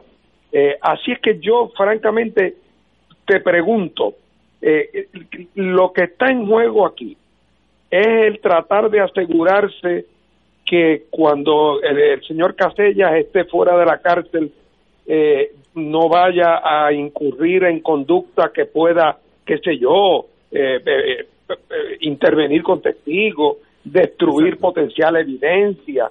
es de eso de lo que se trata, de asegurarte que haya quien esté pendiente de él para restringirlo. Sí, necesita un custodio que es como alguien que, que vele por, por él cumplir con las normas que le, le imponga el tribunal. Que eso se hace todos los días, no es, no es gran, gran cosa, ¿no? Y, y no es raro, te pregunto, que sea un pariente. No, no, usualmente son parientes. Por eso. Así que no. Pues yo francamente, aunque yo no he leído los argumentos y los alegatos en este caso, me quedé siempre con la pregunta de cuál era el problema. Buen punto.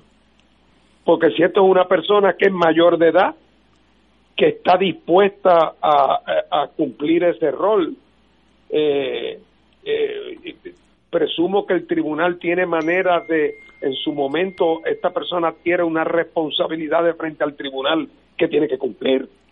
Eh, yo no sé si se trata de un solo custodio, si hay más de uno.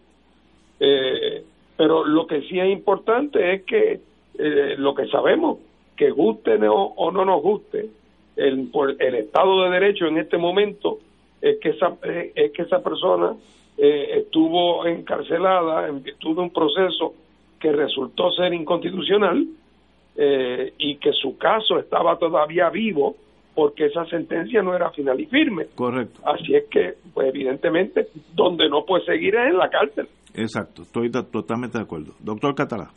Bueno, si Fernando sabe poco de derecho penal, menos sé yo. Es más, yo no un sé. doctor en economía. Yo no sé nada, como tampoco sé nada de la ley de gallo. Es más, de la ley de gallo sé más porque por lo menos como ajos con pollo. Así que en este caso, lo único que yo puedo opinar es dos cosas, y las dos ya las dieron. Una que hay que ajustarse a, la, a, la, a las reglas de juego. Seguro, eso es. Eh, y la segunda es que no hay duda que este caso ha, logra, ha, tenido una notoriedad en la prensa y demás que puede a veces utilizarse de manera adversa a, que es el problema con las personas envueltas, ¿no? Eh, en mi experiencia en lo criminal, mientras más notorio el caso, peor para los abogados de defensa porque todo el sistema se tranca, no hay negociación, la prensa está en contra. El mejor caso es como los submarinos, que no se le vea ni el periscopio y nadie se entera y tú llegas a un acuerdo, el vuelo sentencia un viernes por la tarde, después de las 3 de la tarde, que ya no hay periodistas y nada sucedió. Pero estos casos, sencillamente, si lo ponen a las 2 de la mañana un domingo, va a estar allí la prensa, pues son casos notorios, ¿no? Este, eh, notorios con, con mucha relevancia en el aspecto social, etcétera. Y yo lo único que pido es, si es culpable, que salga culpable, y si es inocente, que salga inocente. Así que es sencillo el derecho criminal, según este humilde servidor. Vamos a una pausa y regresamos with Crossfire. Fuego Cruzado está contigo en todo Puerto Rico. Los partidos tradicionales deciden quiénes serán sus candidatos y el programa de análisis noticioso con la perspectiva más certera del ambiente electoral nacional te trae su tradicional especial del día de primarias. Sintoniza Fuego Cruzado el 9 de agosto desde las 3 de la tarde y entérate primero que nadie de las tendencias en los colegios electorales y el resultado oficial de las votaciones. Únete a Radio Paz 810 AM y la cadena oficial de Fuego Cruzado el domingo 9 de agosto desde las 3 de la tarde para el especial del día de primarias. Fuego Cruzado, el programa de más credibilidad en la radio puertorriqueña, es ahora la tribuna abierta de análisis noticioso, con diversas perspectivas que exploran el trasfondo de lo que acontece a diario y cómo nos afecta. Escucha Ignacio Rivera y sus panelistas invitados de lunes a viernes en Fuego Cruzado en transmisión diferida a las 10 de la noche por Oro 92.5 FM. AESA, la pequeña gigante, te invita a sintonizar su espacio radial AESA Informa todos los jueves a las 4 y 30 pm. Se estará ofreciendo información relevante a los pensionados y jubilados de Puerto Rico. Te esperamos AESA Imparable, auspiciado por MMM Alianza.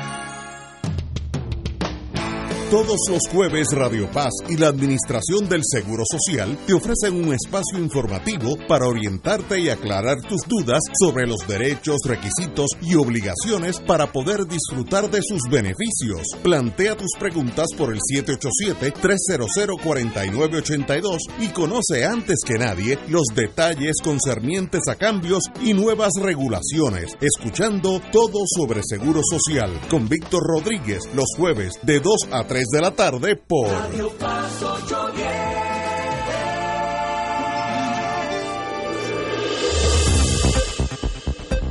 Y ahora continúa Fuego Cruzado. Vamos a hablar algo de la economía y como tenemos aquí un doctor en economía de Georgetown, eh, vamos a, a, tocar este tema.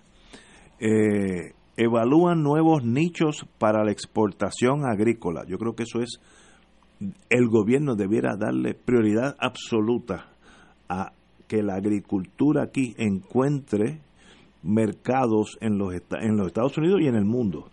Desde frutas tropicales hasta carne de res, agricultores boricuas, que eso también hay que acentuarlo, boricuas, apuestan a la calidad de sus productos para obtener los mejores precios en el extranjero. Y yo creo que es una visión bien disímil a la que existió aquí durante el reinado de la 976, donde nosotros empezamos a mirar para adentro y no miramos para afuera. Yo creo que la agricultura es un nicho natural para exportación y mientras más suceda, más endosado por fomento o el que sea, mejor para Puerto Rico porque es dinero que viene del extranjero. Eh, como yo no sé de, economía y ni voy a empezar a esta edad, el eh, compañero Catalá. Este, este reportaje es interesante porque, aunque todavía a nivel modesto, estas actividades son muy aleccionadoras. Esto de exportar es importantísimo porque si exportas, entra dinero nuevo. Y sobre todo si son eh, exportadores de capital local como son estos, pues más importante todavía porque es dinero, el, excedente, el, beneficio de esas empresas se queda aquí y alimenta otras actividades.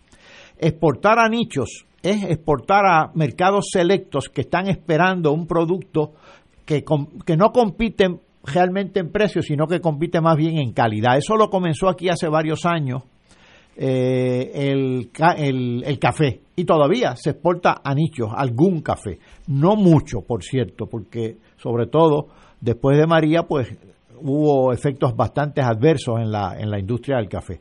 Uno de los casos que reseñan es el, el mango y el tomate. Eso una empresa está exportando sobre todo mango y tomate y lo más interesante es que sus mercados eh, eh, principales son entre otros Alemania, Inglaterra, y eso me pareció interesante. No exportan únicamente a Estados Unidos, sino también a otros mercados. Y en el caso de Estados Unidos, no están exportando exclusivamente a mercados eh, latinos, sino a otros mercados. Eh, por ejemplo, exportan mucho a, a lugares donde hay asiáticos que gustan de estas de estos productos. Eso es interesante. Y además, saben dónde eh, eh, ubicarse geográficamente. Por ejemplo, como el como México es competidor, pues tratan de alejarse del sur. No, no están exportando a Florida, por ejemplo. Se están alejando que, que también compite los productos de Florida, sino exportan más al norte lo cual me parece también muy sabio de parte de esta de estos empresarios locales. Otra cosa interesante es que están eh, incursionando también otro, otro, otro, otra empresa, otra empresa local en el mercado de la parcha. Y aquí hay algo hasta agroindustrial, porque eh, la, la exportan en pulpa. Y luce interesante también porque tienen que competir con productores que sus costos son más bajos, como por ejemplo Brasil. Pero ¿qué pasa?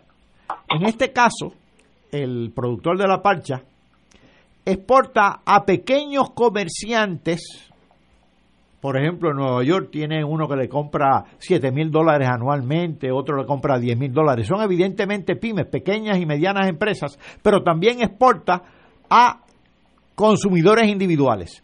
Y él señala, puedo competir en el precio también con otros productores que tienen costos más bajos porque yo no, tengo, no encujo en los costos de intermediación.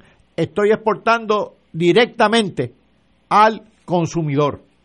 Nuevamente, interesante de parte de un productor de parchas, y déjame decirte, la exportación está siendo ya considerable, tanto la de mangos que se producen en el sur de Puerto Rico como la de parchas. Hay otro que es eh, de carne, tiene una vaquería eh, que exporta eminentemente para el mercado de carne de Estados Unidos. En este caso, está eh, ubicada en Cabo Rojo. Por cierto, en el caso del de la parcha, yo me confundí cuando leí porque dice que exporta licor y luego me, enteré que es un licor no alcohólico que realmente no no en el caso del no es el caso de la parcha el caso del cacao del cacao del cacao que también es otro exportador de cacao este el cultivo de cacao exporta licor y yo decía, caramba, pero ¿qué es esto? Licor de cacao. Y no, no, es que eh, no es alcohólico y es lo que se utiliza realmente en las chocolaterías para hacer el chocolate y demás. Este también ya tenemos aquí cuatro exportadores.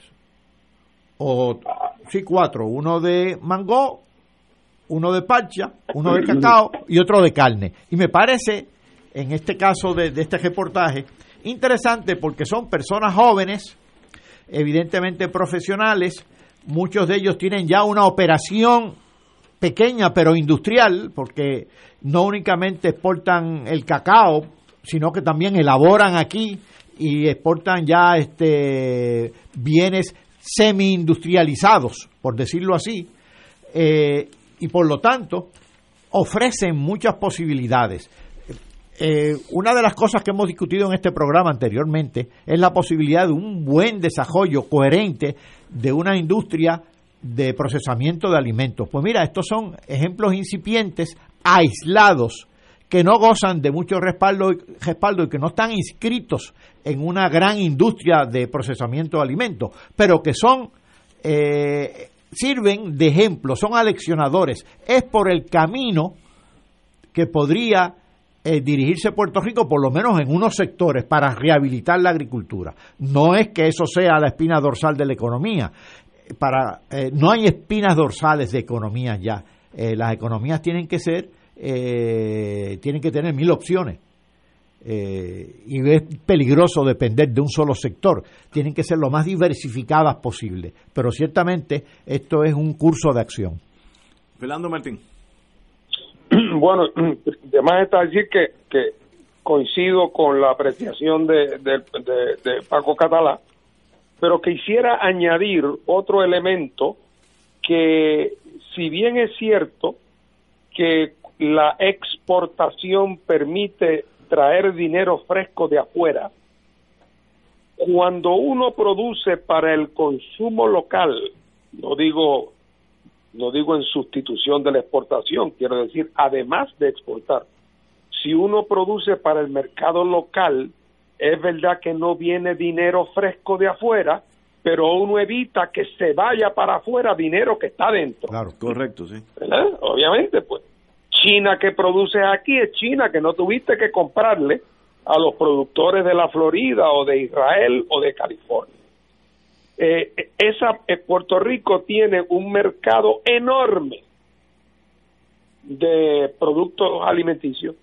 Los puertorriqueños gastan, yo no sé cuánto es el número, pero tengo, me imagino que son billones de dólares al año, billones, con B de burro, billones de dólares para alimentos, muchos de los cuales en condiciones apropiadas podrían producirse en Puerto Rico porque tenemos la ventaja competitiva de que están al lado del mercado. La zanahoria que se produce en Utuado eh, se, eh, se produce en un sitio que está a una milla donde se va, donde se puede consumir, mientras que la zanahoria que viene de no sé dónde, de Georgia o de Indiana, tiene que hacer un viaje transatlántico para venir a Puerto Rico. Así que nosotros estamos, tenemos un mercado que compra billones de pesos en comida al año. tenemos tierra fértil cercana a ese mercado eh, y esa tierra permanece fundamentalmente subutilizada. Yo sé que la explicación de eso es compleja, pero hay un aspecto que a mí siempre me ha interesado y que lo pongo sobre la mesa ahora que estamos tratando el tema, que tiene que ver con la reglamentación del valor de la tierra agrícola en Puerto Rico. Aquí una de las cosas que liquidó la agricultura es que tan pronto Puerto Rico empezó su proceso de modernización y empezaron a subir dramáticamente los precios de la tierra, porque toda era potencialmente tierra que se podía utilizar para desarrollo y para hacer casa, la tierra se convirtió en un ente demasiado valioso para poder a largo plazo invertir en él como centro de producción agrícola. o sea, la razón por la cual en Park Avenue, en Manhattan, si hay un solar vacío, en ese solar vacío no va a estar sembrado de productos agrícolas, es porque a nadie le es negocio comprar dos mil metros en Park Avenue para sembrar manzanas. Estoy de acuerdo. Eh, así que por lo tanto va a estar baldío en lo que alguien llega y lo compra para hacer un edificio. Entonces en Puerto Rico muchos agricultores lo que hicieron fue dejaron de dedicarse a la agricultura, le cercaron la finca, echaron unas vaquitas allí a comer unos pastos naturales porque ni en eso invertían, esperando en lo que llegaba algún desarrollista cubano, puertorriqueño o americano para vendérselo y después irse a vivir a Estados Unidos. Aquí no va a haber desarrollo de nuestra agricultura hasta que primero los que se quieran dedicar a eso puedan conseguir terreno adecuado a un precio que refleje el potencial agrícola de la finca. Porque mientras si ese precio lo que refleja es su valor y su potencial de desarrollo, no será nunca asequible y estamos condenando la finca a estar baldía.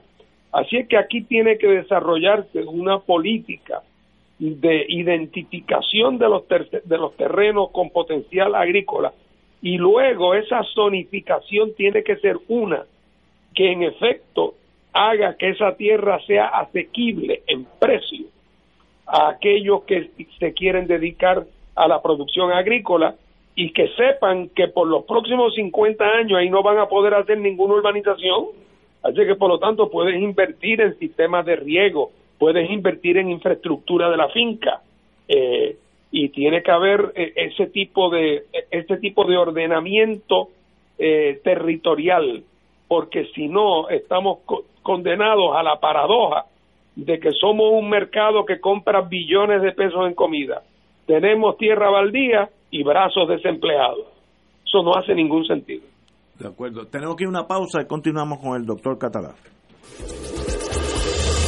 Fuego Cruzado está contigo en todo Puerto Rico.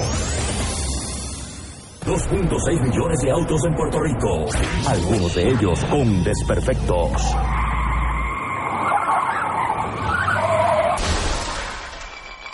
Autocontrol.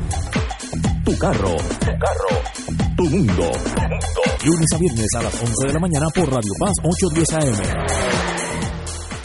Radio Paz te ofrece el mejor motivo para levantarte temprano y disfrutar el comienzo de un nuevo día de lunes a viernes con Enrique Liboy y Radio Paz en la mañana. La dosis perfecta de noticias, deportes y éxitos musicales de todos los tiempos, humor y curiosidades, calendario de actividades y tus peticiones musicales por el 787-300-4982.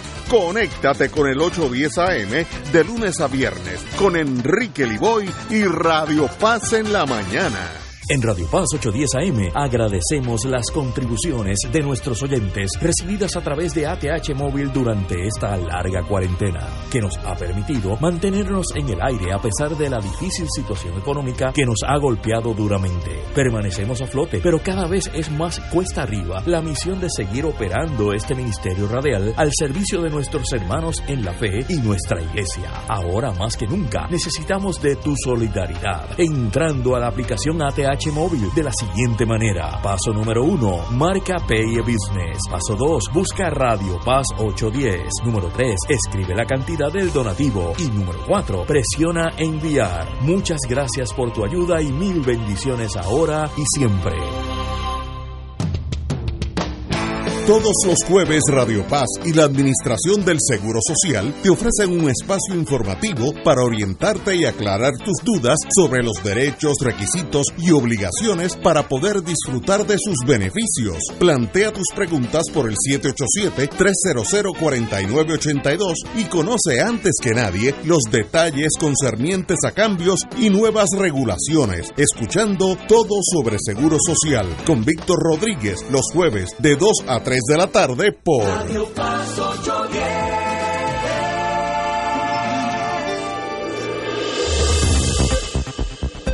Y ahora continúa Fuego Cruzado. Nos quedamos en la exportación de productos agrícolas de Puerto Rico, un, mercado naciente, pero yo creo que con gran potencial. Doctor Catalá. Eh, prácticamente habíamos agotado el tema, pero se me quedó una nota al calce que me llama la atención y es que en el caso de los productores de mango, también en el de la parcha, ¿verdad? Tienen una planta de procesamiento eh, donde a veces procesan mango y, y, lo empacan. Pero además hay algo interesante que señala el, uno de los empresarios y dice que hemos logrado ampliar la temporada, es decir, la ventaja comparativa de estar en la zona tropical. Amplían la temporada, entonces dicen, estamos, le enviamos fruta durante ocho meses del año, a, a, a, veces 12 meses del año, es decir, constantemente están supliendo a sus clientes, a, porque sus clientes son eminentemente de zonas eh, templadas, eh, están exportando a Estados Unidos y a, y Europa. Así que eso me, pare, me, pareció interesante. Pero según hay una noticia económica positiva, como esa que acabamos de reseñar, también la hay negativa. Eh, fuera del aire estábamos hablando Ignacio y yo de la avalancha de personas en busca de empleo, que es otra que se anticipa para los próximos meses. ¿Y qué es lo que está pasando? El próximo 25 de julio, dentro de poco más de un mes, termina el pago de 600 dólares por desempleo. El desempleo, por desempleo se pagan entre 39 y 190 dólares semanales. Eso es un seguro. Seguro que se paga una prima y si tú quedas desempleado, pues eh, eh, recibes ese desempleo. Pero el gobierno federal añadió, ante esta pandemia y ante la masa de desempleados, pues 600 dólares semanales. Si tú añades los 600 dólares semanales al desempleo regular, eso te puede dar cerca de 3 mil dólares mensuales. Lo que significa que muchos trabajadores eh, ganan más recibiendo el desempleo que en su trabajo regular. No todos, pero muchos. ¿Qué pasa? Eso termina el 25 de julio. El 25 de julio en adelante se espera que haya una avalancha de empleo una avalancha de gente solicitando empleo, pero no una avalancha de empresas esperándolos. ¿Por qué? Porque ha habido mucha destrucción de empleo en los últimos meses en Puerto Rico. La está viendo desde el 2006, para no remontarnos más atrás. Hace 14 años que la, la economía se está contrayendo. Pero en los últimos meses, con este, el asunto de la pandemia, pues se ha, ha, han sucedido dos cosas por un lado, un montón de, empresas, de empresas sobre todo pequeñas y medianas, cejaron permanentemente. Ya esos son empleos que desaparecieron. ¿Cuándo se espera que abran? Bueno, cejaron permanentemente. ¿Cuándo se espera que sean sustituidas? Pues eso tardará. Y por otro lado, muchas empresas han recurrido a eh, el uso de empleados en línea, que eso transforma también el mercado de trabajo. Y por otro lado, muchos consumidores han sustituido lo que le compraban al detallista en el centro comercial por las compras a Amazon en línea. Y una vez se sustituye, se crea un estilo de conducta, un patrón de conducta que no necesariamente revierta al punto original, sino que se queda. Así que se estima que Puerto Rico perderá o ha perdido ya cerca de 100.000 empleos y lo que será difícil de recuperar. Así que va a haber una especie de, de relación asimétrica entre los que van a estar solicitando empleo y las plazas que no existen. Lo que quiere decir que la tasa de desempleo en Puerto Rico va a estar más alta, que siempre ha estado alta, lo que pasa es que mucho, mucho de ese desempleo no se ve porque la gente queda fuera del mercado de trabajo, se refugian en la economía informal o simplemente deambulan o emigran. Ese es el futuro inmediato. Don Fernando. Sí, bueno, creo yo que mm, además el, eh, esta situación del, de los dineros que han llegado de Estados Unidos han creado momentáneamente una sensación de dinero en la en, en los bolsillos de mucha gente y eso también entonces va a tener un efecto terrible eh, porque va a haber una sensación de frustración, una sensación de empobrecimiento, o sea que va a haber tensión social Correcto. también inevitablemente. Además apunto a que cuando el doctor Catalá señala el aumento en las compras directas online a Estados Unidos de distintas cosas, eh, pronto habrá de víveres también. Eh, llegará el momento donde el, Departamento de Hacienda, que todavía no ha logrado un método eficaz para lograr que paguen el IBU las cosas que se compran en Estados Unidos y se traen por Amazon eh, o, o, su equivalente, eso también representa una pérdida dramática para el fisco eh, y obviamente convierte el comprar por, por en línea en algo más barato que comprar el mismo producto aquí en muchas ocasiones, porque no hay que pagar el IBU o no se paga. Así es que ahí hay una tarea que, que Hacienda la tiene eh, hace muchos, muchos años y que todavía no ha revalidado. Cuando vino eh, el encierre este de la coronavirus, yo experimenté exactamente lo que ustedes están analizando en este momento. Yo tuve que comprar unas piezas para la computadora y otro para la impresora, etcétera, etcétera. Y todo estaba cerrado en Puerto Rico. Llamé a un amigo mío que sabe de computadora, me dijo, búscala vía Amazon, pone el, exactamente el número de la máquina que está y te va a salir, y así mismo fue, salía la máquina exacta, como si lo hubieran topado una fotografía a la que yo tengo al lado mío.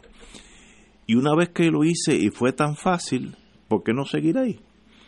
Y la diferencia de precio no era tan grande, no era tan grande, tengo que ser justo.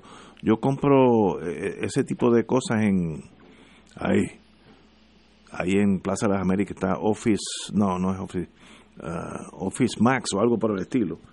Y la, mire, los precios eran comparables unos a los otros, pero ya me acostumbré que hay una alternativa y ordenado varias cosas ya por Amazon, más bien por vagancia, por no tener que ir a Plaza de las Américas. Pero una vez que tú empiezas ese síndrome, se queda y el que pierde es el, el, el, comerciante local, porque esa venta y ese IBU no, no viene. Oye, y las crisis como esta del coronavirus muchas veces no crean tendencias, intensifican tendencias existentes. Por ejemplo, esto de comprar en línea ya existía, pero esto lo intensificó. El trabajo remoto ya existía, pero esto lo, lo, intensificó, sobre todo ahora en el campo de la educación, con las consecuencias, a mi juicio, negativas que puede tener pedagógicamente. Yo estaba leyendo en estos días un artículo sobre España. Escrito el artículo, es interesante porque está escrito por un técnico, asesor de sindicatos obreros y habla de como tanto se habla tanto de la inteligencia artificial él habla por cierto de la estupidez de la estupidez artificial pero bien dice que ahora no no en el futuro esto está sucediendo ya se está delegando prácticamente lo que antes era objeto de negociación colectiva se está delegando en lo que ellos llaman algoritmos es decir se hace automáticamente objetivamente dicen ellos y qué ¿Qué se hace así con vía ciertos algoritmos? El reclutamiento, la organización del trabajo en el taller, los ascensos, las bonificaciones, la disciplina, las evaluaciones, la remuneración, los despidos, todo inscrito en algoritmos. Y uno se decía el técnico, pero ¿qué van a hacer los sindicatos obreros? Ante estas nuevas modalidades del trabajo y en consecuencia de la negociación colectiva. Evidentemente los sindicatos van a tener que transformarse, se van a tener que profesionalizar con un gran elemento adverso que en todos los países del mundo las uniones obreras, la densidad sindical, es decir, el porciento de trabajadores organizados como, como, como respecto al total de trabajadores, se ha reducido dramáticamente en países que está en países como Estados Unidos o Puerto Rico que era 20, 25, 30%, está... están en el 6, 7%. Aún en los países europeos se ha reducido dramáticamente. Con el agravante que en nuestros países, sobre todo en Estados Unidos y Puerto Rico, no existen centrales obreras realmente. Se negocia a nivel de taller. En muchos de los países europeos existen centrales obreras y existen lo que se llaman comisiones tripartitas a nivel central del gobierno. Esas comisiones tripartitas están compuestas por eh, sindicatos o representantes sindicales, representantes patronales y representantes del gobierno. Eso no existe aquí. Pues aún en los países europeos están teniendo dificultades porque se han reducido dramáticamente el, número de, trabajadores organizados. En Puerto Rico ni se diga donde no hay centrales obreras. Eh, se llaman algunas centrales, pero realmente no agrupan a, muchas uniones obreras y aquí no se negocia colectivamente a nivel central, sino que es por taller. Así que eh, el reto en los mercados laborales, ante organizaciones sindicales bien débiles, ante el cambio tecnológico que está habiendo y, ante el cambio en los patrones de consumo, es realmente enorme. Estoy totalmente de acuerdo. Oye, un general retirado del ejército de Estados Unidos, por, por por tanto tiene para mí mucha credibilidad. Me dijo en torno al presidente Trump, cito, y recuerda que Trump dijo que los puertorriqueños son the worst kind of Mexicans. Eso es citando al presidente Trump que nosotros somos los peor, la peor calaña de los mexicanos. Para él es lo mismo. Señores, de verdad todavía hay compañías que quieren decir que ese señor ha sido lo mejor que le ha pasado a Puerto Rico. Eh, a los latinos. Eh, y cito de nuevo a Goya y a, Medalla. Un error de cálculo de ustedes, porque eso a la larga, el negocio de ustedes vender, no es irse con uno o los otros en el, en el rango político. Tenemos que ir a una pausa, amigos. Regresamos con Fuego Cruzado. Fuego Cruzado está contigo en todo Puerto Rico.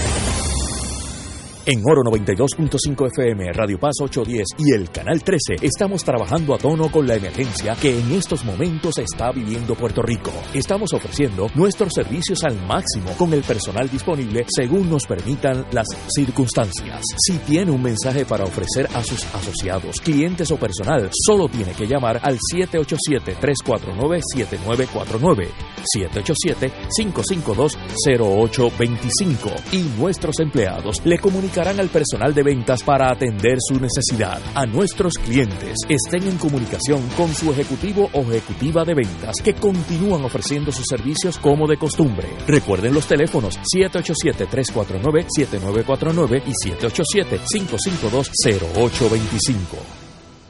Los partidos tradicionales deciden quiénes serán sus candidatos y el programa de análisis noticioso con la perspectiva más certera del ambiente electoral nacional te trae su tradicional especial del día de primarias. Sintoniza Fuego Cruzado el 9 de agosto desde las 3 de la tarde y entérate primero que nadie de las tendencias en los colegios electorales y el resultado oficial de las votaciones. Únete a Radio Paz 810 AM y la cadena oficial de Fuego Cruzado el domingo 9 de agosto desde las 3 de la tarde para el especial del día de primarias. El Consejo de Acción Social Arquidiocesano, CASA, presenta su programa radial Casa de Todos, difundiendo el mensaje de la doctrina social de la Iglesia cada martes de 2 a 3 de la tarde por Radio Paz 810 AM. Conoce este instrumento que utiliza los valores y principios del Evangelio para analizar nuestra actualidad social, velando por la dignidad del ser humano. Casa de Todos, martes de 2 a 3 de la tarde por Radio Paz 810 AM. Y ahora continúa Fuego Cruzado. Señores, eh, Estados Unidos es un país comercial en todos los sentidos de la palabra. Comercial no solamente en la manufactura, sino en la agri- agricultura. Y hoy vamos a hablar del negocio de las Fuerzas Armadas. En el día de ju- julio 10 se firmó un acuerdo con Japón, donde Japón va a comprar 105 aviones F-35, lo último en la avenida de aviones de combate. Le llaman el Joint Strike Fighter. Y a cambio de eso, Japón le pagará 23 billones de dólares a la manufacturera que no sé, creo que es la Boeing, no, no estoy seguro. Eh, pero eso quiere decir que el negocio de las armas de fuego, de las armas bélicas, es un negocio billonario. En esta sola transacción hay 23 billones de dólares. Y Japón ya lo firmó y luego tiene una, una orden tentativa por 42 aviones más. Así que sería pues 23 más la mitad de 23, pues para 11 más, 11 billones. Eh, por tanto, Estados Unidos vela esa exportación, igual que nosotros estamos velando ahora la exportación de, de, de tomates y de piña y de mango, pues ellos están velando la, la alta tecnología militar, que es un negocio redondo porque sencillamente tiene dos ventajas. Primero, trae mucho dinero y echa raíces en la estructura militar de ese país porque entonces tienes que entrenar los pilotos en tu nación, allá haces amistades, etcétera, etcétera. En los servicios de inteligencia se identifican quiénes son los mejores pilotos con potencial de algún día ser el líder de ese país. Eso es una maquinaria extraordinaria. 23 billones de dólares de una centava. Doctor Catá, usted que es economista. Bueno, son muchos mangos, muchos mangos. Son muchos mangos, sí. Este, la, la, la, las potencias militares, como era la vieja Unión Soviética y todavía sigue siendo Rusia, su, suelen ser exportadoras, exportadores de armas. Muchas veces cometen el error que le venden armas o hasta le ceden armas a aliados circunstanciales que luego se convierten en, en contrincantes. Eh, yo me pregunto, cuando Irak y Saddam Hussein eran aliados de Estados Unidos, ¿cuántas armas le habrá vendido Estados Unidos a Irak? Eh, y así por el estilo, pero ciertamente eh, ya un presidente republicano, Dwight D. Eisenhower, había advertido Sí. sobre el complejo industrial militar. Que velaran a los muchachos. Exactamente, y lo, lo que a mí me, a veces me preocupa de, la, de los armamentos en la, no tanto de los que vende, sino de los que están en manos de la potencia, en este caso de Estados Unidos, es que la, el mecanismo para depreciar rápidamente esos armamentos son las quejas. Porque en las quejas se destruyen armamentos, sí, de- sí. se deprecian absolutamente. Y esa, esa, ese complejo industrial militar realmente es algo que luce tenebroso cuando uno considera este escenario de depreciación de armamentos que obliga entonces a una gran producción de nuevos armamentos y la carrera sigue y sigue interminablemente. Yo creo que también es un monumento a la irracionalidad de los seres humanos. Sí, es una pena que no podamos eh, invertir esos billones, billones de dólares en, en cosas de paz y de, de producción de comida para los pobres, ¿no? Pero prefieren gastarlo en aviones exóticos eh, y los generales les gustan, son juguetes. Pero ese es el mundo que tenemos. Ese es el mundo eh, real nuestro y de ahí se puede hacer muy poco. Bueno, eh, Jennifer González, nuestra comisionada residente, asume la delantera en recaudos para la comisaría residente, aunque no por mucho. Eso es lo sorprendente de esta noticia. Indica que esta señora, la señora comisionada residente, eh, está adelante en recaudar fondos, pero que la diferencia entre ella y Aníbal Acevedo Vila es de solamente de 30 mil dólares. Me sorprende que Aníbal Acevedo tenga la capacidad de levantar cientos de miles de dólares. En este caso, eh, González, la comisionada, tenía 205 mil dólares en, en abril y junio. Abril y junio, en esos meses nada más, recaudó 205 mil y el, aspirante a, y ex gobernador Aníbal Acevedo en 180 mil en ese periodo. Me sorprende la cantidad de dinero que se están jugando, que están aportando los ciudadanos como nosotros a esas candidaturas. ¿Habrá algo detrás de eso, Fernando? Tú que estás en ese mundo. Bueno, mira, eh, no cabe la más mínima duda de que el inversionismo político, ¿verdad? Está vivo y coleando. Eh, yo no puedo pensar en nadie que le done dinero a la campaña de, de la comisionada residente porque se, su, su patriotismo se conmueve con el con la con los discursos de doña Jennifer y mucho menos en el caso de Aníbal Acevedo Vidal con con lo que ha representado en, en Puerto Rico, ¿verdad? Pero no es por las virtudes o defectos de ellos, es que en Puerto Rico la gente presume, presume que las elecciones las van a ganar o los PNP o los populares. Y, la, y hay gente que los inversionistas políticos deciden que ellos tienen que colocar su dinero de tal manera que queden protegidos eh, si ganan las elecciones la persona con quien ellos están identificados triste gracias el PNP y que después doña Jennifer gane y no te deba nada. O que tú seas popular y que gane las elecciones a, Washington Aníbal y que resulta que tú que, Aníbal no te debe nada cuando tú quieres ir a, a pedirle un favor. Así es que la gente se apunta. Bendito tiene que haber una que otra persona por ahí que de la buena fe de su espíritu y pensando en lo bueno, lo bello y lo verdadero, eh, le hace una donación, pero la, la historia nos ha probado a nosotros que los donativos de campaña en Puerto Rico, como en prácticamente todas partes del mundo donde las elecciones tienen el mismo carácter que en Puerto Rico, la gente lo que hace es que invierte eh, y aunque las cosas económicas en Puerto Rico están venidas a menos, el presupuesto consolidado es de más de 20 mil millones de dólares de lo cual un montón de esos billones es el gobierno contratando con empresas privadas. Así es que la gente calcula que con que le toque ¿ah? un chavito de cada mil pesos, que con eso se hacen millonarios y se van a vivir al sur de Francia. Así es que esas candidaturas siempre van a levantar eh, dinero de sus inversionistas. Eh, y lo mismo pasará una vez que se decida quién va a ser el candidato a gobernador de los populares o quién va a ser el candidato a gobernador del PNP, y doña Wanda o Pierluisi, y ese dinero empezará a fluir porque lo, para el inversionista político es un gran negocio invertir un puñado de miles de pesos y ponerse en posición de ganar millones.